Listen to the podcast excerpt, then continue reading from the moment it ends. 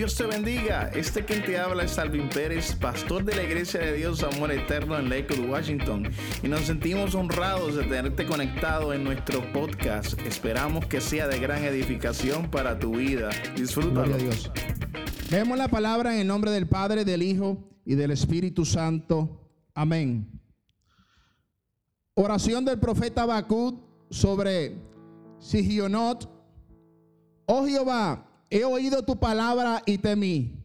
Oh Jehová, aviva tu obra en medio de los tiempos, en medio de los tiempos, hazla conocer. Y en la ira acuérdate de la misericordia. Lo repetimos nuevamente. Oración de Abacú sobre Sigionot. Oh Jehová, escucha lo que dice. Oh Jehová, he oído tu palabra y temí.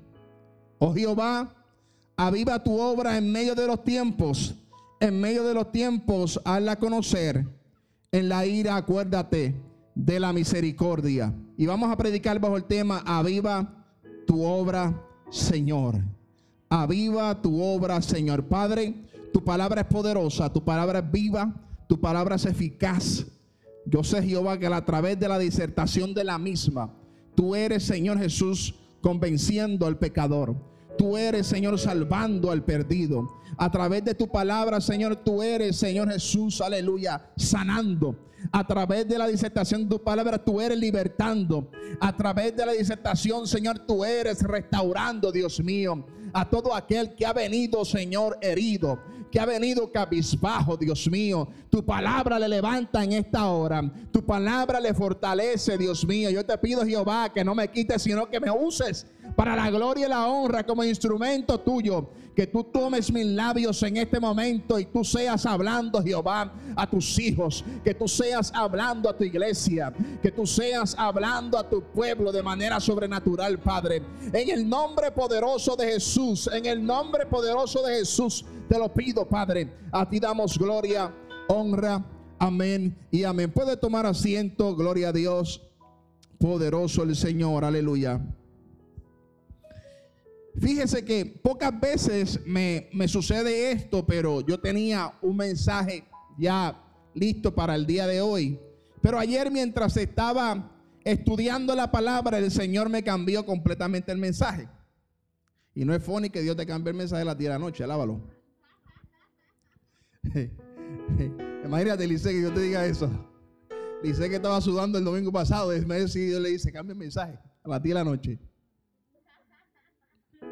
Pero lo bueno es que cada vez que Dios trata con uno de esa manera, Dios, eh, la palabra fluye porque proviene de Dios completamente. Todo comienza a fluir de manera especial. Y Dios me habló sobre esta palabra que estaba eh, eh, retumbando en mi espíritu, en mi corazón. Aviva tu obra, Señor. Aviva tu obra, Señor. Y me llevó a Bacud, aleluya, a esta palabra que acabamos de leer. Personalmente puedo decir yo quiero que tú entiendas esto, que lo que nunca en mi vida me gustaría perder es el temor a Dios. Escuche bien. Lo que nunca en mi vida me gustaría perder es el temor a Jehová. Para mí lo más preciado en mi vida es el temor a Cristo. Prefiero perderlo todo, pero que jamás y nunca pierda el temor al Señor. Jamás y nunca pierda el temor al Dios que yo le sirvo. Yo creo que el día que en nuestro corazón no tengamos temor de Dios, estamos completamente perdidos. Escuche bien, estamos completamente perdidos. El día que perdamos ese temor, ese fervor en nuestro corazón, aleluya, lo hemos perdido absolutamente todo. Porque si no tenemos a Dios, no tenemos nada. Repite conmigo, si no tengo a Dios, Ay, bendito, esta gente no han comido, Dios mío, Jehová. Estoy predicando, ¿sabe? Sacuda el que está a tu lado y dile, despiértate. Aleluya. Si no tengo a Dios, no tengo absolutamente nada. Porque Jesús dijo, separado de mí, nada podéis hacer. Repite conmigo, separado de mí Nada podéis hacer. Yo quiero que tú entiendas esto esta mañana. Si tú no tienes a Dios en tu corazón, no tienes absolutamente nada. Si tú no tienes a Dios en tu corazón, te hace falta todo porque Dios lo es absolutamente todo. ¿Cuántos adoran la gloria de Dios? Dios lo es todo para nosotros. Y aquel que pierde el temor del Señor en su vida, lo está perdiendo todo. Va junto, junto a la deriva. Aleluya. Aquel que no tiene a Dios en su corazón, que pierde el temor de Dios, va conforme a los deleites y pasiones de su corazón, de su carne.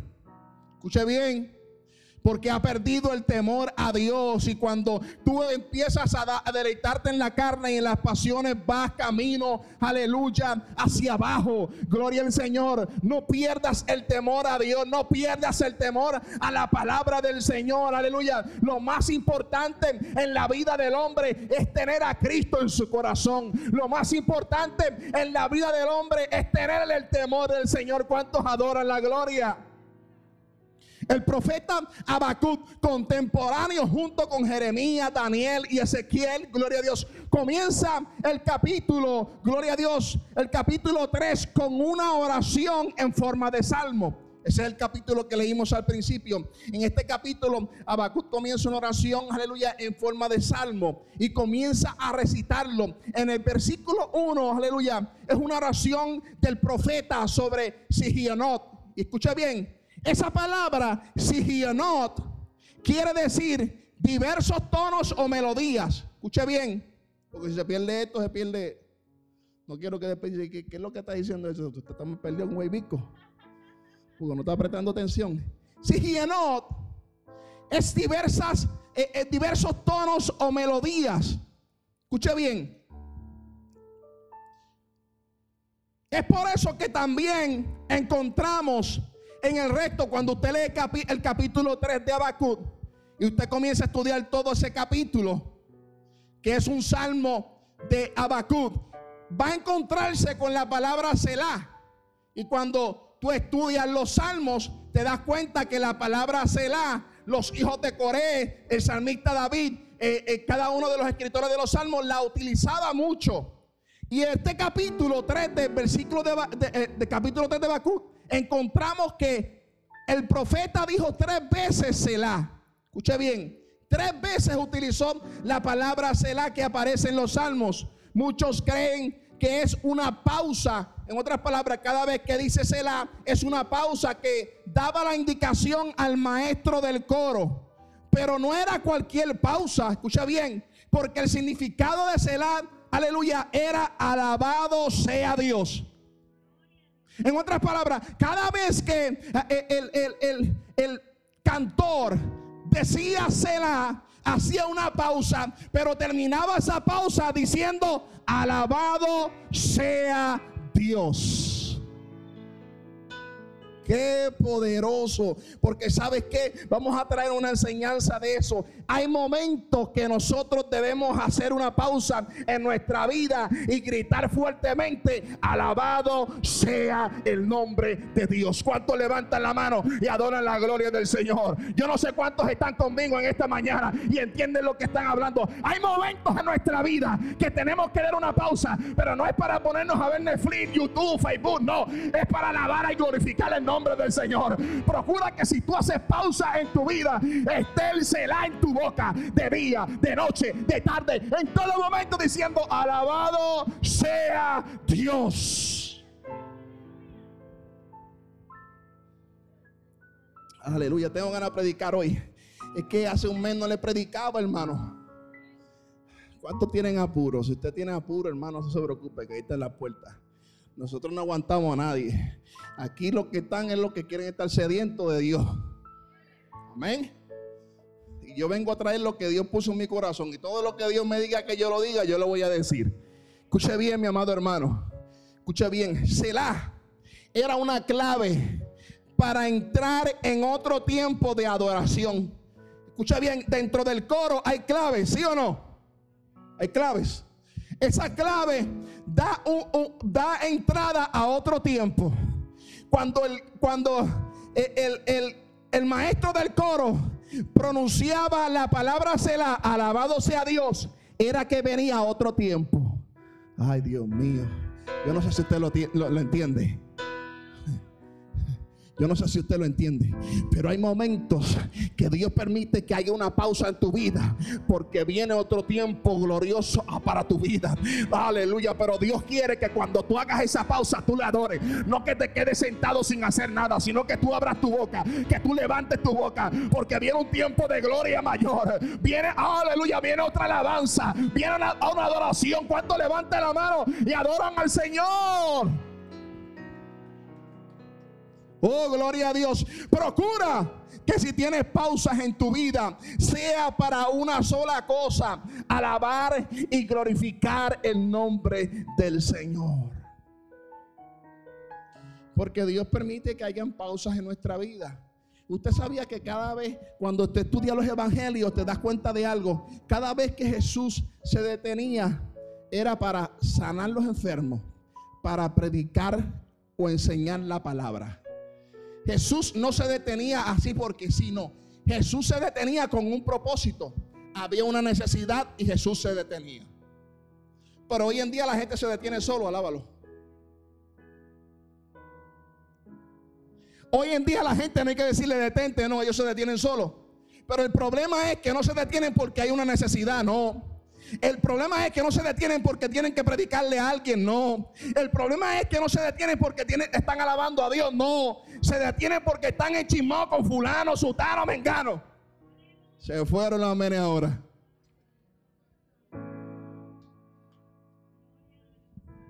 Se detienen porque fulano le dijo esto. Se detienen porque están enojados con su esposo, con su esposa. Se detienen por, por X y Y razón. Procura que si tú haces una pausa en tu vida, sea para alabar y glorificar el nombre del Señor. Procura que si tú haces una pausa en tu vida, sea para pregonar el Evangelio. Procura que si tú haces una pausa en tu vida, sea para sanar al enfermo. Procura, aleluya, yo no sé cuántos pueden adorar al Señor en esta mañana.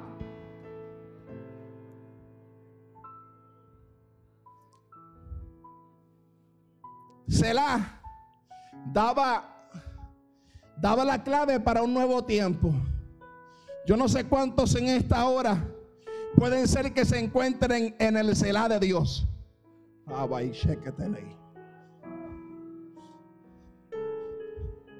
Yo he estado en el Selah de Dios. Yo he estado en el momento donde he tenido que detenerme donde he sentido pausas en mi vida, yo he estado en el celar de Dios. Pero el celar de Dios es un tiempo de intimidad con Dios. El celar de Dios es un tiempo de adoración. El celar de Dios es un tiempo de alabanza. Porque sabes que Dios simplemente quiere que tú tengas una pausa. Porque entra otro tono. Entra otro tiempo nuevo de adoración. Entra otro tiempo de alabanza. Yo no sé cuántos están esperando ese tiempo de Dios. Yo no sé cuántos están esperando. Aleluya. ¿Cuántos pueden levantar las manos y adorar la gloria de Dios? Aleluya. Así que Habacuc comenzó el capítulo 3 y terminó, aleluya. Gloria a Dios. Terminó este capítulo con una alabanza poderosa. Escuche bien. Me llama la atención porque cuando tú estudias el libro de Habacuc, Habacuc tiene tres capítulos nada más. Pero cuando tú estudias el capítulo 1 y el capítulo 2, ves que Habacuc comienza a profetizar y comienza hablando, comienza con un lamento. Escucha bien. El libro de Habacuc comienza con un lamento. Habacuc tenía una disputa y estaba con una disputa entre Dios y él. Hacía preguntas y Dios mismo se las contestaba. Pero el libro de Habacuc comienza con un lamento, pero en el capítulo 3 termina con una alabanza. Lo voy a volver a repetir porque usted no lo entendió. Él comenzó con el llanto, comenzó con el sufrir, comenzó con el lamento. pero terminó en alegría, terminó en cántico, porque Dios cambia tu, aleluya, tu lamento en alegría. Dios te ciñe, oh, de su poder. Dios te llena de su presencia. Puede ser que tú te encuentres en el capítulo 1 en este momento, te encuentres en el momento de lamento, pero ¿sabes qué? Va a llegar un capítulo 3 a tu vida. Un aleluya. Yo lo voy a volver a repetir porque no lo entendiste. Va a llegar un capítulo 3 que es el capítulo de cántico, es el capítulo de gozo, es el capítulo de alegría, es el capítulo donde tú comienzas a celebrar la victoria que Dios te ha entregado. Yo no sé cuántos pueden levantar la mano y celebrar la victoria en esta mañana. Oh, gloria, gloria a Dios, aleluya. Puede ser que tú te encuentres en el capítulo 1 o el capítulo 2. Tiene muchas interrogaciones.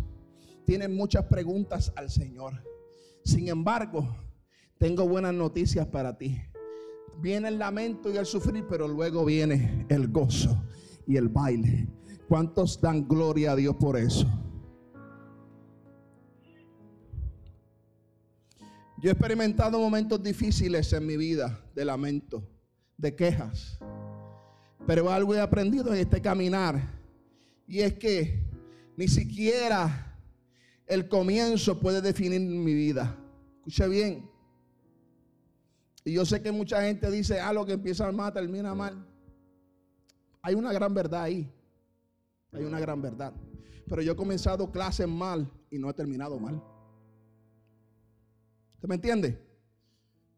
Yo he comenzado, yo no sé cuándo a usted le ha pasado eso. Comenzaste en una clase y ¡boom! F, el primer examen. Reprendo al diablo. ¿Te le ha pasado? Pero luego uno hace ajustes y termina la clase con, con rapa con laude, don Bute. Termina la clase con una B o una A porque hiciste arreglos. Escucha bien, porque ni siquiera aunque tú hayas tenido un, un, comienzo doloroso, eso no define cómo tú tampoco vas a terminar. ¿Cuántos adoran la gloria del Señor? Puede ser que tú hayas tenido una vida dolorosa, puede ser que tú hayas tenido una vida de sufrimiento, puede ser que tú hayas sido abusado, puede ser que tú hayas sido maltratado, pero eso no define cómo tú vas a terminar. Porque quien define quién tú eres, quien define cómo tú terminas, es Jesucristo. ¿Cuánto levanta la mano y adora la gloria de Dios? Dios es el que define, gloria a Dios, el final. Y así como Bacut comenzó con un lamento, terminó con una alabanza, adorando y glorificando el nombre del Señor. Esto me, me, me recuerda la escritura cuando dice que nuestro postrer estado será mayor. Aleluya.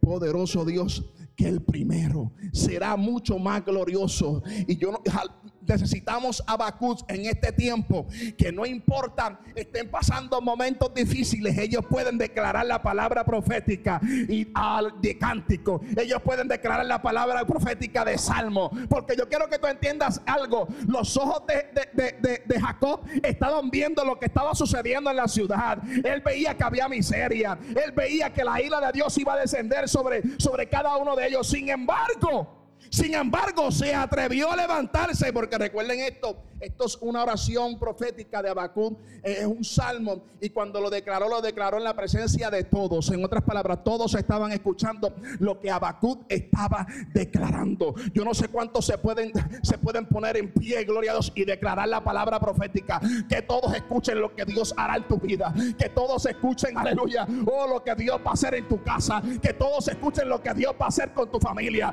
Que todos escuchen lo que Dios va a hacer con tus hijos. Ah, pero es que yo estoy viendo lo contrario aunque Bacupa y a lo contrario, él se puso en pie y declaró el así te dice el Señor y declaró la palabra profética de Dios. Yo no sé cuántos se pueden poner de pie en esta hora y declarar mi casa es de Cristo, mi aleluya, mi, vecindario es de Cristo, oh, mi familia es de Cristo. Yo no sé cuántos pueden abrir su boca y decir, Padre, yo te creo, Padre, yo te creo.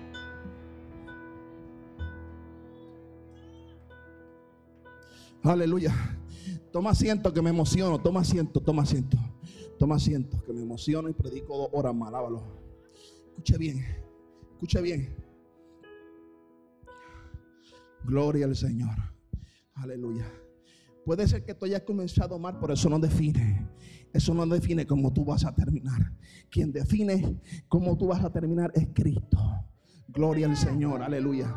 Así que Abacut comenzó con un, con un tono, comenzó con una alabanza, una adoración. Gloria a Dios. Pero en el versículo 2 hace una declaración poderosa. Él dice, escuché tu palabra y temí. Escuche bien. Comienza diciendo, oh Jehová, escuché tu palabra y temí. Dios está buscando una iglesia temerosa a su palabra. Yo no sé cuántos en esta hora pueden decir yo soy temeroso a la palabra de Dios. Yo soy temeroso a, la voz de Dios. Aleluya. Josué 1 capítulo 8. Aleluya. Capítulo 1 versículo 8 dice, nunca se apartará de tu boca este libro de la ley, sino que de día y de noche meditarás en él para que guardes y hagas conforme. Escuche bien. Porque Dios le habla a Josué. Dios es quien le habla a Josué y le da esta palabra en el capítulo 1 de Josué y le dice que nunca se aparte de ti y de tu boca este libro de la ley y meditarás de él que cuando de día y de noche, de día y de noche. ¿Cuántos meditan en la palabra de Dios de día y de noche? No sea paquetero, usted no, no. Está el paquetero aquí.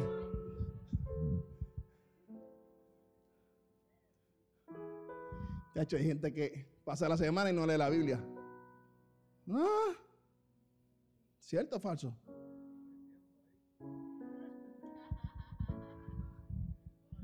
Dios desea que su palabra esté en nuestro corazón de día, de noche, de tarde, que meditemos en su palabra, que su voz, aleluya, esté en nuestra cabeza, en nuestro corazón en todo momento, de día y de noche. Y mira, y le dice, y si tú guardas mi palabra, si tú guardas lo que yo te digo, dice, si tú haces conforme a lo que está escrito, a lo que está escrito donde? Su palabra. Si la iglesia hace conforme a lo que está escrito, porque entonces yo haré prosperar tu camino y dice, todo te saldrá bien. Y cuando la Biblia dice todo, es todo. Cuando la Biblia dice todo, es todo. Yo no sé cuántos en este lugar quieren que todo les salga bien. Yo no sé cuántos en este lugar quieren que Dios haga prosperar su camino. Si tú eres esa persona que quieres que el, tu camino prospere, Dios te dice, guarda mi palabra, guarda mi palabra. ¿Cuántos adoran la gloria del Señor?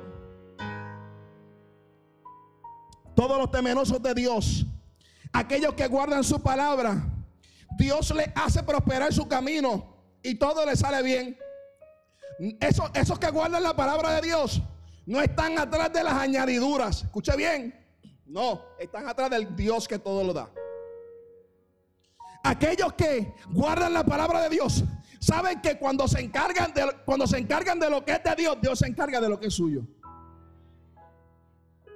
Aquellos que guardan la palabra de Dios entienden y saben que lo de ellos es buscar primeramente el reino de Dios y su justicia y las demás cosas os serán añadidas.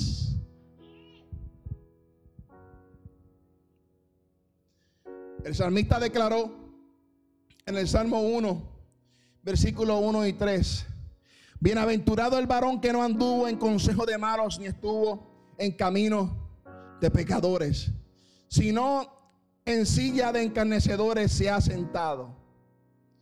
Ni en silla de encarnecedores se ha sentado, sino que en la ley de Jehová medita, en la delicia. Y en la ley medita de día y de noche Será como árbol plantado junto a corrientes de agua que da su fruto a su tiempo y su ojo no cae. Y todo lo que hace, esto es promesa, hermano. Esto es promesa.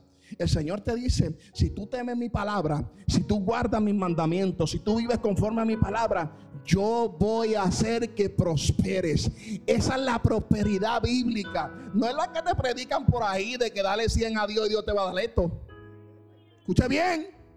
No es la que te predican por ahí, de que si tú vienes y traes el alfolí, mil, Dios te va a dar dos mil. No, no, no, no, no, no es esa prosperidad. La prosperidad bíblica es la que cuando tú haces lo que es de Dios, cuando tú guardas la palabra, cuando tú eres obediente a la palabra de Dios, Dios abre la ventana de los cielos automáticamente. Vamos, a ver alguien que entiende esto? Dios abre la ventana de los cielos. Él hace prosperar tu camino. Y todo lo que tú haces, dice la palabra, todo lo que tú haces, repite conmigo, todo lo que yo hago va a prosperar. Yo conozco un Dios que cuando tú le eres fiel, Él afecta todas las áreas de tu vida. Es por eso que yo creo que un crecimiento uniforme. Escúchame bien, yo no creo que tú puedes ser un buen predicador y un mal esposo que tú puedes ser un excelente evangelista, pero un mal padre. Yo no creo eso, porque yo creo en un crecimiento uniforme, porque cuando tú estás haciendo la voluntad de Dios, Dios afecta todas las áreas de tu vida y aún tus finanzas son afectadas por la presencia de Dios. ¿Usted me entiende? Y nosotros predicamos en esta iglesia sobre esto. Si tú verdaderamente dices ser un buen siervo de Dios, un buen predicador, un buen maestro, lo que sea lo que Dios te ha llamado, pero eres un mal esposo, algo está mal. Pero eres un mal hijo, algo está mal. Porque nuestro crecimiento tiene que ser uniforme. Esto, esto se refiere a la plenitud de Dios. Dios es pleno. Dios es completo. Dios afecta a todas las áreas de nuestra vida. Y si tú estás lleno del mismo Espíritu Santo que Dios te lleno, cuando yo estoy haciendo las cosas mal, escucho una voz que me dice, tú sabes que eso está mal. Tú sabes que eso no me honra. Tú sabes que es, aleluya. Yo no sé cuántos entienden lo que estamos hablando en esta hora. Así que en el versículo 2 comienza diciendo, oí tu palabra y temí. Dios está buscando en este tiempo gente temerosa a su palabra. Dios está buscando gente que guarden sus mandamientos. Dios está buscando, escúcheme bien, no, no solamente que sean predicadores de, de la misma, no. No tan solo que sean oidores de la misma, sino hacedores de la misma. Porque qué fácil es predicar la palabra. Es fácil predicar la palabra, es fácil pregonar el evangelio, pero lo difícil es vivirlo. Y Dios no solamente nos ordena la palabra, predíquenla, sino también vívenla. Dile al hermano que está a tu lado, ya la predicaste, ahora vívela.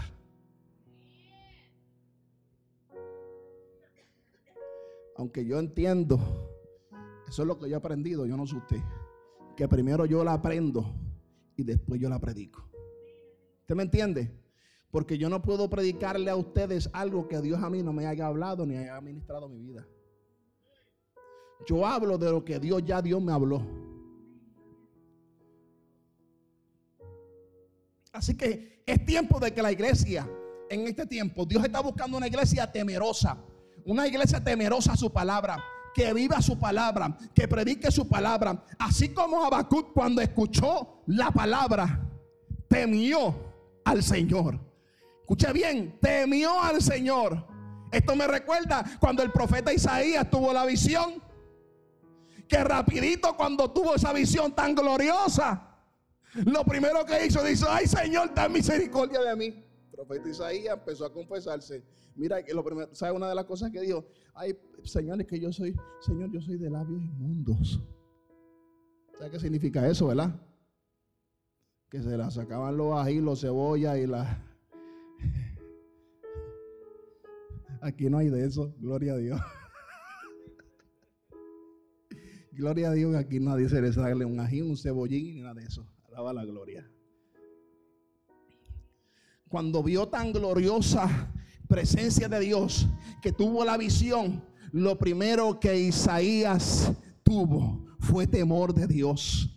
Yo no sé, hace falta en este tiempo gente temerosa de Dios, gente que tema la palabra de Dios, gente que tema la voz de Dios, que cuando escuchen la palabra de Dios tiemblen, que cuando escuchen la palabra de Dios lloren, que cuando escuchen la palabra de Dios, aleluya, oh poderoso Dios, adoren y glorifiquen el nombre del Señor, porque temen al Señor, temen a su palabra. Cuanto levante la mano y adoren su nombre.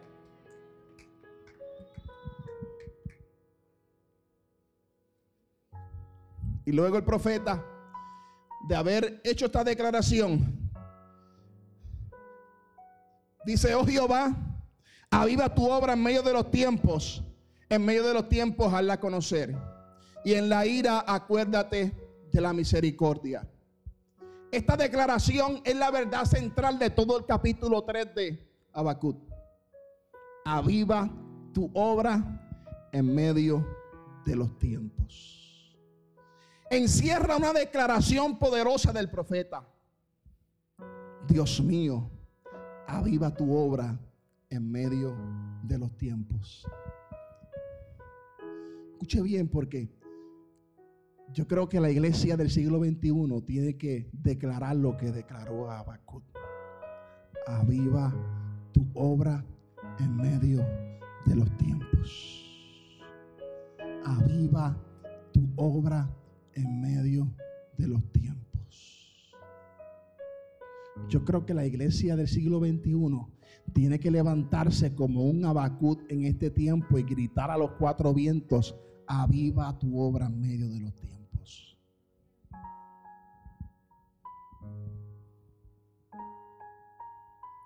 Yo sé que Dios es más que danzar, hablar lengua y profetizar. Yo sé que Dios es más que eso. Pero hace falta un derramamiento del Espíritu Santo sobre la iglesia en este tiempo.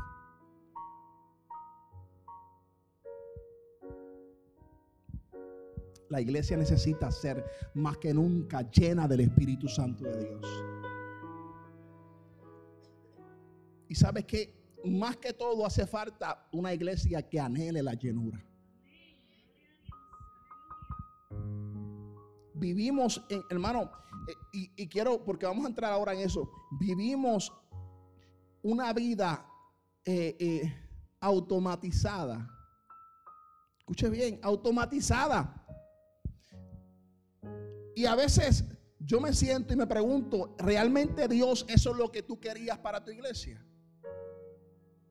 Nos levantamos, nos levantamos, nos lavamos la boca, nos bañamos, nos vestimos, salimos a trabajar, volvemos del trabajo, hacemos comida, comemos, hablamos dos o tres boheritas con, con el esposo, la esposa, alaba la gloria, y luego vamos a la cama, decimos, en paz me acostaré, así mismo dormiré, porque solo tú, Jehová, me haces vivir confiado, y nos acostamos. Vivimos una rutina, un siglo, un ciclo diario.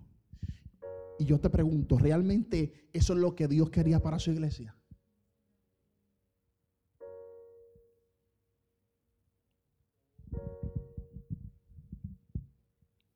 Muchas veces echamos a Dios a un lado.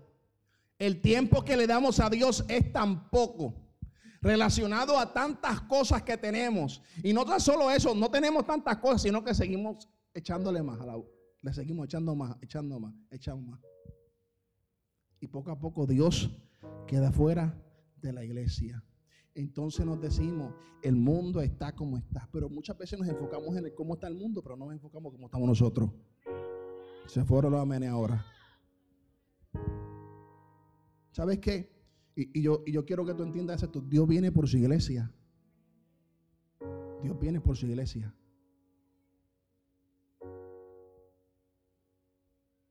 Las cosas están malas y yo entiendo que hay que reconocer los tiempos porque una de las cosas que el profeta mencionó es aviva la obra en medio de los tiempos. En otras palabras, Habacuc reconocía el tiempo que estaban viviendo. Y yo quiero que tú entiendas algo. La iglesia no puede estar desligada del tiempo que vivimos. Tenemos que entender los tiempos que vivimos. No podemos desligarnos del mundo porque estamos en el mundo. Pero no somos parte del mundo. Y yo quiero, yo, pronto voy a, voy a predicar un mensaje que se llama Divorciate del mundo. Escúchate esto, hay gente que tiene que divorciarse porque se ha casado con el mundo.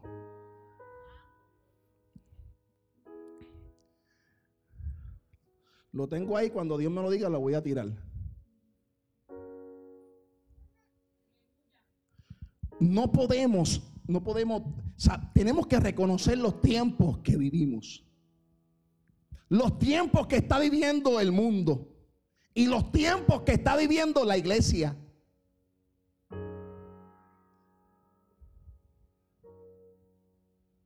Escucha bien, escucha bien. El versículo, el versículo 2 es un indicativo para conocer los tiempos. Escucha bien, para conocer los tiempos. Aquellos cristianos que conocen y temen su palabra pueden discernir los tiempos que vivimos. Es por eso que era clave cuando Habacuc dijo, oí tu palabra y temí. Escúcheme bien, los que conocen la escritura, los que conocen la palabra de Dios, los que la conocen, son aquellos que pueden discernir los tiempos que vivimos.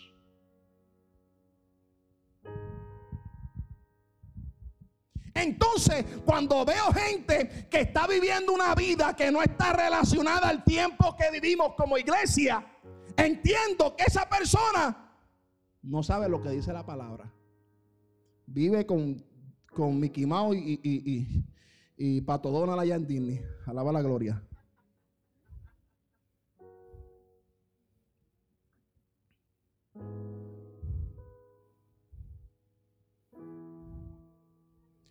Aquellos que conocen la palabra son los que pueden discernir los tiempos que vivimos. Vivimos los tiempos finales. Repite conmigo, tiempos finales. Vivimos los postreros días. Repite conmigo, los postreros días. Los postreros días los cuales el apóstol Pablo le habló a Timoteo. Segunda de Timoteo, capítulo 1, versículo 1 versículo 1 al 5, le dijo, también debes saber esto, que en los postreros días vendrán tiempos peligrosos, porque habrá hombres amadores de sí mismo. Escuche bien, amadores de quién?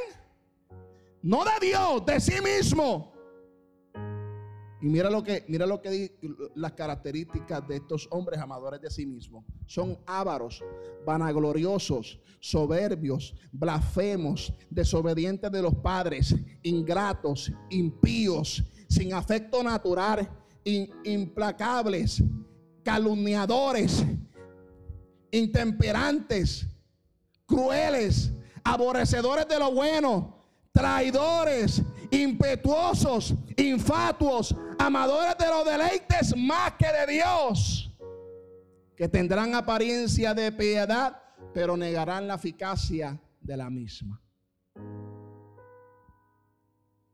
Postreros días. yo no sé si te describí alguna de las características de los hombres de este tiempo. Más, que eso, porque Pablo le vuelve y le habla a Timoteo en primera de Timoteo capítulo 4 versículo 1 y 2 y le dice, pero el Espíritu dice claramente que en los postreros tiempos algunos apostatarán de la fe, escuchando espíritus engañadores y a doctrinas de demonios, por la hipocresía de mentirosos que teniendo cauterizada la conciencia cauterizada la conciencia. Postreros días. Vivimos los tiempos finales, vivimos los días postreros. Esos días que el apóstol Pablo estaba declarando a Timoteo son los tiempos que vivimos en este momento. ¿Cuántos adoran la gloria del Señor? ¿Sabe qué es lo peor de todo? Que estos que tienen cauterizada la conciencia también son los que nos gobiernan. Mm.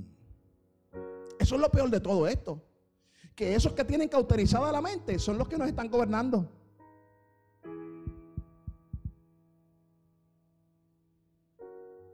Aquellos cristianos que votaron, votaron a favor de toda la porquería que van a poner ahora. Porque yo, yo, yo soy, yo le voy a ser sincero, hermano. Ahora la iglesia quiere orar. Ahora quiero orar. Esto se pudo haber evitado. Aunque yo digo, ¿verdad? Que lo que, que va a pasar en los tiempos finales va a pasar.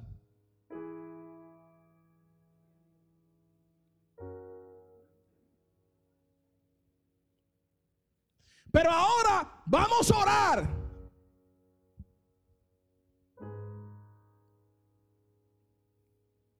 Los que nos gobiernan son esos que tienen cauterizada la mente completamente y se mueven conforme a sus deleites se, mueven conforme a sus pasiones. Gloria al Señor. Esos son los tiempos que vivimos ahora, los tiempos finales. ¿Cuántos adoran la gloria del Señor? La iglesia tiene que reconocer los tiempos que estamos viviendo. Oh, gloria a Dios. Vivimos en los postreros días gloria a Dios. Y solo nos queda decirle a Dios una cosa en medio de los postreros días, de los tiempos finales. Solo nos queda decirle a Dios una cosa. Aviva tu obra.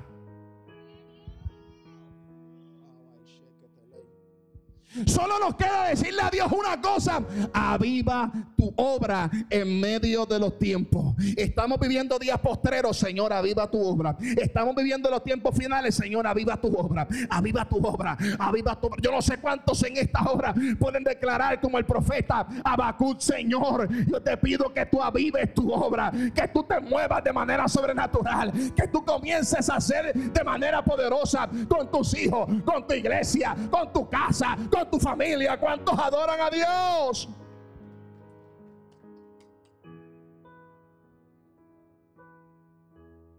Y yo quiero que tú entiendas, no estoy diciendo que orar no sirve, no. Es que yo creo que hay tiempo de orar y hay tiempo de actuar. Simple. Hay gente que me pregunta, pastor, ¿qué hago? Bueno, porque tú estás esperando, muévete. Sencillo. No es que tengo que orar están como...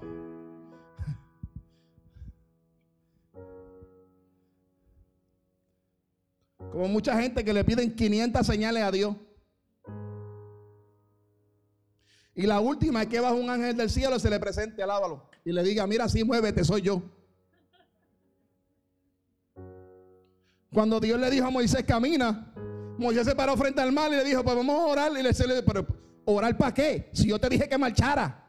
No hay que orar. Yo creo que hay tiempo de orar y hay tiempo de marchar. Hay tiempo de orar y hay tiempo de actuar. Y lamentablemente la iglesia por falta de discernimiento muchas veces no puede entender que, aleluya, estamos en tiempo donde hay que orar, pero también hay que actuar. Vamos, ¿habrá alguien que entienda esta palabra?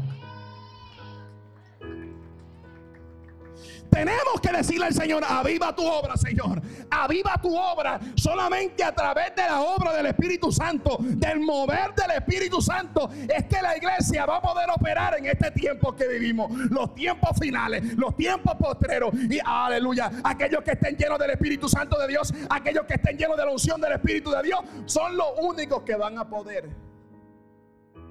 poder operar en este tiempo difícil. Mira, la misma Biblia, la misma Biblia nos declara que si los tiempos no son acortados, ¿qué dice la Biblia? Nadie se salvaría, dice la Biblia. Solo declara la palabra, no lo declaro yo. Que si los tiempos no se acortan, nadie se salva. Imagínense cómo se va a poner esto. Y dele gracias a Dios que la iglesia no va a pasar por la gran tribulación. Si usted va a pasar, eso es usted, pero yo no, yo me voy. Sí, porque quedó callado. Esa es la parte que usted gritaba amén y se quedó callado. Lo voy a volver a repetir. La iglesia no va a pasar por la gran tribulación. Gloria a Dios, por lo menos no me voy solo. Señor. Escúcheme bien, vamos a terminar con esto. Vamos a terminar. Usted sabe cuando decimos vamos a terminar y queda media hora. Para los que no conocen la liturgia pastoral, ahí está. Escuche bien, escuche bien. La iglesia tiene que reconocer los tiempos es tiempo de gritarle al Señor, aviva tu obra, aviva tu obra, Señor. Habacuc está muy, aleluya, muy informado sobre las obras de Dios en el Éxodo. En otras palabras, lo que Dios había hecho antes eh, antes con el pueblo de Israel. Él conocía los actos poderosos de Dios en el pasado. Y cuando declara, hazla conocer, está diciendo en este tiempo también, date a conocer Dios. Escucha bien, está declarando, date a conocer. Yo creo que en este tiempo es el tiempo que la iglesia debe gritar a los cuatro vientos, Señor, date a conocer, Dios. Date a conocer que el mundo sepa quién eres tú, que el mundo sepa quién es el Dios que nosotros le servimos, que el mundo sepa quién es el Dios que tú adoras, que tu vecina sepa quién es el Dios que tú glorificas, que el compañero de trabajo sepa quién es el Dios que tú le sirves. ¿Cuántos adoran la gloria de Dios? Oye, si tú llevas 20 años trabajando en un lugar y, tu compañero de trabajo no sabe que tú eres cristiano, tiene que convertirte otra vez. Alábalo. Se fueron a media ahora. Y no es porque tú tienes que estar con una Biblia allá en el trabajo allí y tú vas para allá. Aleluya, yo soy servidor de Cristo. No, no, hermano. No, porque el que hijo de Dios no tiene que hablar mucho. Vamos. ¿Usted me entiende? El que es hijo de Dios no tiene que, estar gritando los cuatro vientos. Yo soy cristiano, yo soy servidor de Cristo. No, no, no, no, no, no, no. Porque el Espíritu de Dios da testimonio de quiénes son sus hijos. La gente sabe que hay algo diferente en ti. La gente va a saber que tú tienes algo, que tú portas algo diferente. La gente te va a preguntar, yo no sé qué tú tienes, pero algo diferente tú tienes.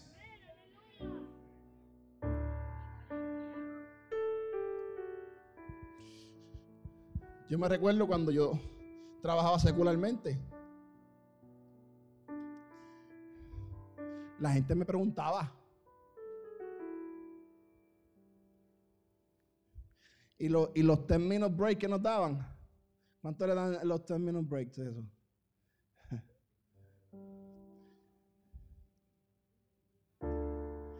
Se convertían, hermano, en consejería ministerial. Alábalo.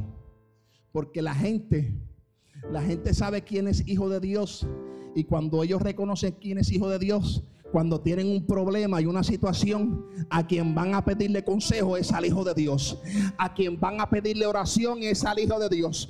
Puede ser que sea un mismo hijo del diablo que te haga la vida imposible, pero ¿sabes qué? Esos hijos del diablo que son ateos y no creen en nada, cuando se les pasa un problema difícil que no tienen solución, ¿sabe qué? Creen hasta ¿Y saben a quién buscan? Al aleluya. Al aleluya. Y le dice, mira, estoy pasando un momento difícil, puedes orar por mí. Aleluya. Y sabes que yo, yo por lo, pronto no soy de los que me paso predicando ahí. Eh, mira, Dios te bendiga, arrepiéntete, Pero cuando yo veo que me dicen necesito oración, yo sé que es el momento preciso para sembrar la semilla. Usted me está entendiendo. Es el preciso momento porque está receptivo a recibir todo lo que tú le tires, todo lo que tú le lances. Ese terreno está fértil en ese momento. Y ahí es que yo comienzo a predicarle la palabra de Dios. ¿Sabes qué? la solución a tu problema se llama Cristo. La solución a tu situación se llama Jesús. Acércate a Él. Porque uno tiene que ser sabio, hermano. Uno tiene que ser. Hay gente que se busca enemigos. Porque no, no, usan la sabiduría en la hora de predicar la palabra, de compartir el evangelio. Estoy tomando una clase donde nos, una de las cosas que nos están enseñando es que para qué nosotros nos acercamos a otros a predicarle la palabra. Muchas veces ellos, ellos, la, gente piensa que son nuestros objetos, que nosotros los queremos utilizar y queremos meterle por boca en a Cristo. Sin embargo, cuando uno va con una intención de querer conocer a la persona y, y, mira las perspectivas que son diferentes, querer conocer a la persona y saber cómo está. ¿Usted me entiende? Ahí creas un, lapso, una relación. La persona se va a identificar, la persona va a abrir su corazón porque está diciendo, wow, esta persona que no me conoce quiere saber cómo yo me siento. ¿Usted me entiende? La iglesia tiene que ser sabia. Hay momentos y hay momentos. Y hay gente que, llegarán a tu vida, que, abrirán su corazón para que tú le siembres la palabra del Señor, para que tú le siembres el mensaje de salvación. ¿Cuántos adoran al Señor? El, profeta Habacuc sabía los tiempos que vivía. Mi pregunta para ti, ¿sabes tú los tiempos que vives? ¿Sabe la iglesia los tiempos que viven? ¿Estará la iglesia despierta para saber que estamos en los tiempos finales? ¿O, o será que nos ven como Noé, como el loco del barrio? ¿O será que yo soy loco porque estoy predicando que estamos viviendo en los últimos tiempos? A Noé lo leían de loco porque construía un arca en un lugar donde muchísimos años no había caído una gota de agua. ¿Sabe hasta cuándo no era loco? ¿Sabe hasta cuándo? hasta que comenzó a llover y no se detuvo el agua. Entonces la gente llegó al arca y tocaba. Pero ¿sabes qué? Ya no había nadie que abriera la puerta porque la puerta la había cerrado Dios mismo con su mano. Gloria al Señor. ¿Sabes que el tiempo es ahora? Tenemos que reconocer los tiempos que estamos viviendo. Gloria al Señor. Aleluya.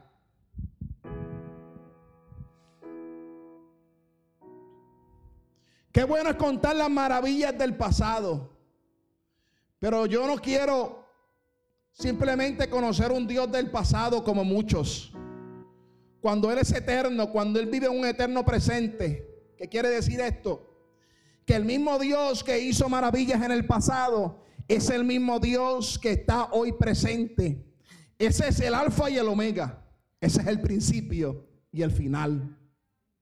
Él es el mismo hoy, ayer y por los siglos. Hay gente que se conforman con conocer al Dios del pasado. Aquel que vivieron en los tiempos de antes cuando hay una manifestación gloriosa. Pero el Dios que se movió en el tiempo de antes es el mismo de ahora. No es el mismo. Entonces debemos decirle al Señor, Señor, Aviva la obra en medio de los tiempos. En otras palabras, así como tú te moviste en el pasado, yo quiero que tú te glorifiques en el presente. Así como yo vi tu gloria hace unos años atrás, yo quiero también ver tu gloria. Es tiempo de que la iglesia diga, aviva tu obra en medio de los tiempos. Abacud, quien había sido bien orientado de lo que Dios había hecho. Comparan a con Timoteo, porque una de las teorías que tienen los, los exégetas es que Habacuc tuvo un padre y una madre que le habló y le educó y le enseñó quién era Jehová. Escuche bien, porque Habacuc tenía mucho conocimiento en cuanto a la obra de Dios, quién era el Dios que él le servía. Así como Pablo hace la comparación, le habla a Timoteo y le dice, persiste en lo que has aprendido. ¿Por qué? Porque su madre y su abuela le habían educado en la palabra de Dios. O sea, eh, eh, eh tenía conocimiento de quién era el Dios de Israel. Y él estaba diciendo, yo quiero ver el mismo Dios que hacía milagros, lo quiero ver en este tiempo. Y yo no sé cuántos en esta hora pueden tener el mismo sentir de Abacú de decir, Señor, yo también quiero ver tu gloria.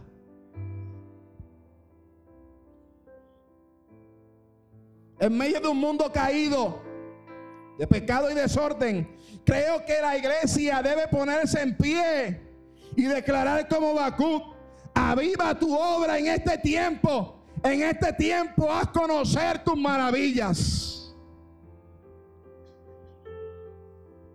Yo no sé cuántos se ponen en pie en esta hora y pueden gritarle a Dios, aviva tu obra en medio de los tiempos. Yo no sé cuántos se pueden poner en pie en esta hora y decirle, Señor, aviva tu obra en medio de los tiempos. Señor, aviva tu obra en medio de los tiempos, en medio de los tiempos, harla conocer.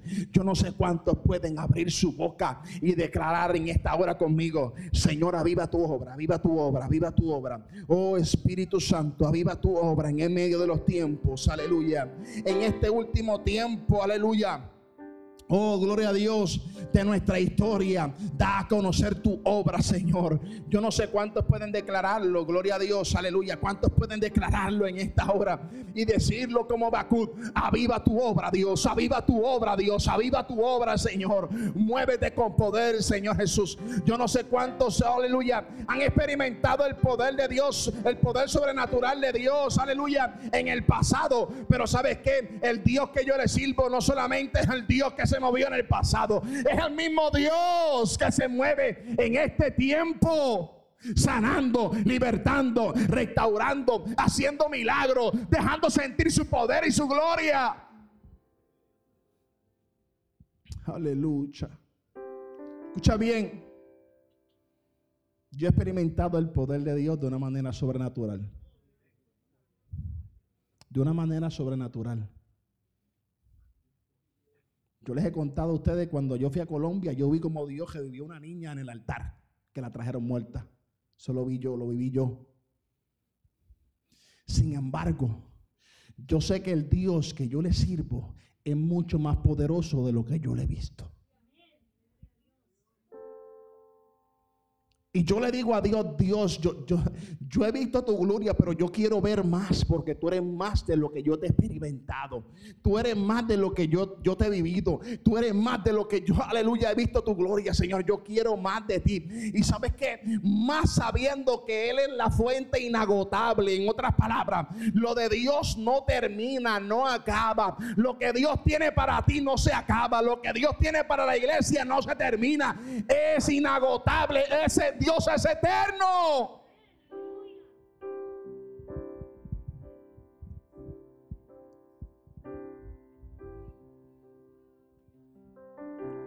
Oye, escúchame bien.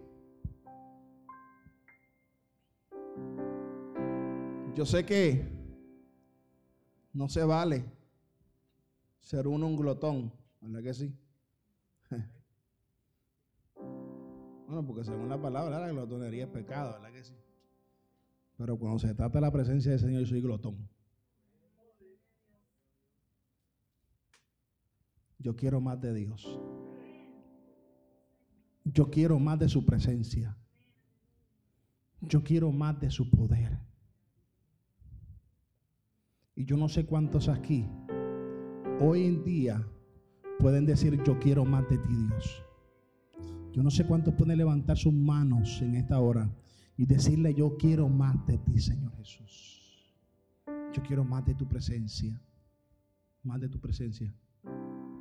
Gloria a Dios. Oh, gloria, gloria a Dios. Gracias por estar conectados con nosotros. Para más información de nuestra iglesia, puede encontrarnos en nuestro canal de YouTube, Iglesia Amor Eterno o nos puede encontrar en Facebook por Iglesia de Dios Amor Eterno o Pastor Alvin Pérez.